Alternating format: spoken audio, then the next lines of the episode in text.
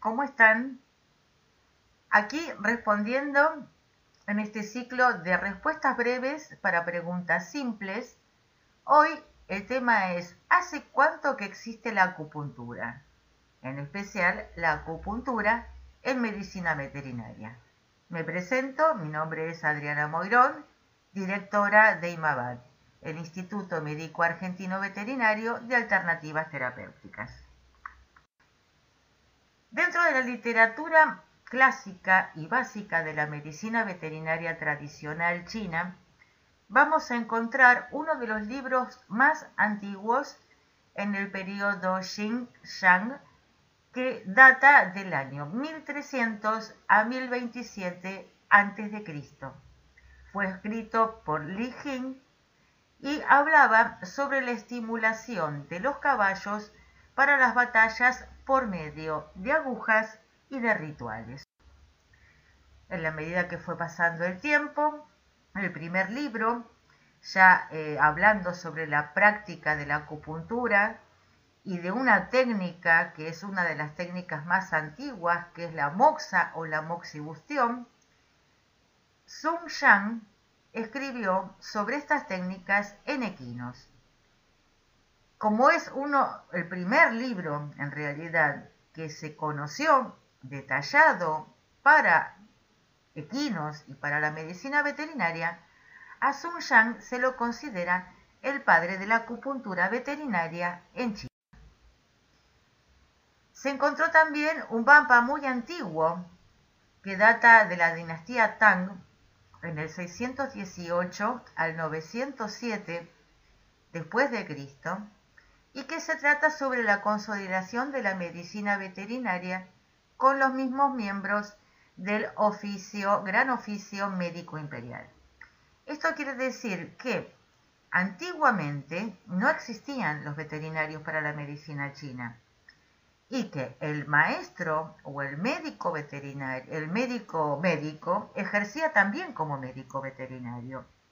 O sea, que esa persona trataba a todos los seres vivos que lo rodeaban. Por ejemplo, si era el médico de un grupo de combate en donde salían a la guerra tanto soldados como caballos, él trataba con la misma medicina, con las mismas agujas, con la misma técnica, tanto a los soldados como a los caballos. Pero en este tiempo, entonces empezó de a poco a brotar la figura de la medicina veterinaria o de aquel médico que tenía más afinidad en tratar a animales. Acá vemos uno de los antiguos textos de aquellas épocas en donde, por ejemplo, en el cuadro que tenemos acá a la izquierda y arriba, es un detalle de los antiguos mapas chinos describiendo puntos de acupuntura. Después en el que tenemos al lado, arriba a la derecha, una de las formas de sujeción para lo cual colocaban los caballos de esta, de esta forma o de este otro modo como tenemos acá en el recuadro inferior izquierdo y así ellos podían hacer las diferentes prácticas en acupuntura.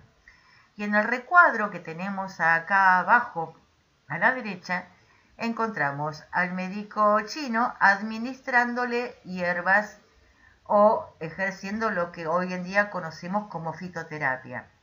La fitoterapia es eh, la administración de hierbas chinas que bajo los principios de los cinco elementos trata de eh, combatir determinados males que eh, el animal o el ser humano puedan llegar a tener.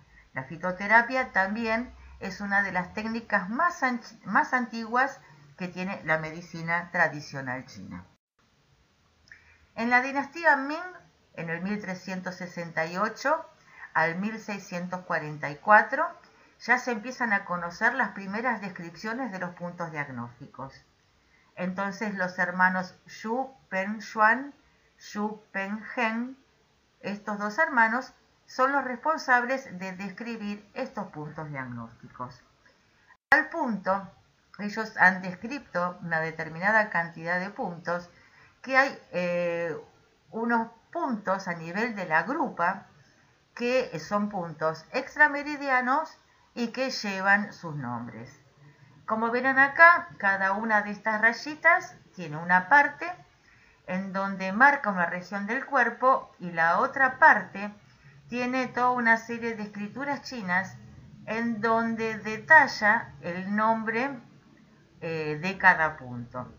Cuando en Occidente empezaron a estudiar o hacer las primeras interpretaciones de estos escritos antiguos, y fue mucho más difícil en medicina veterinaria, el gran problema era que eh, estas escrituras tenían toda una significancia filosófica, entonces era bastante complejo colocarle un nombre a cada uno de estos puntos.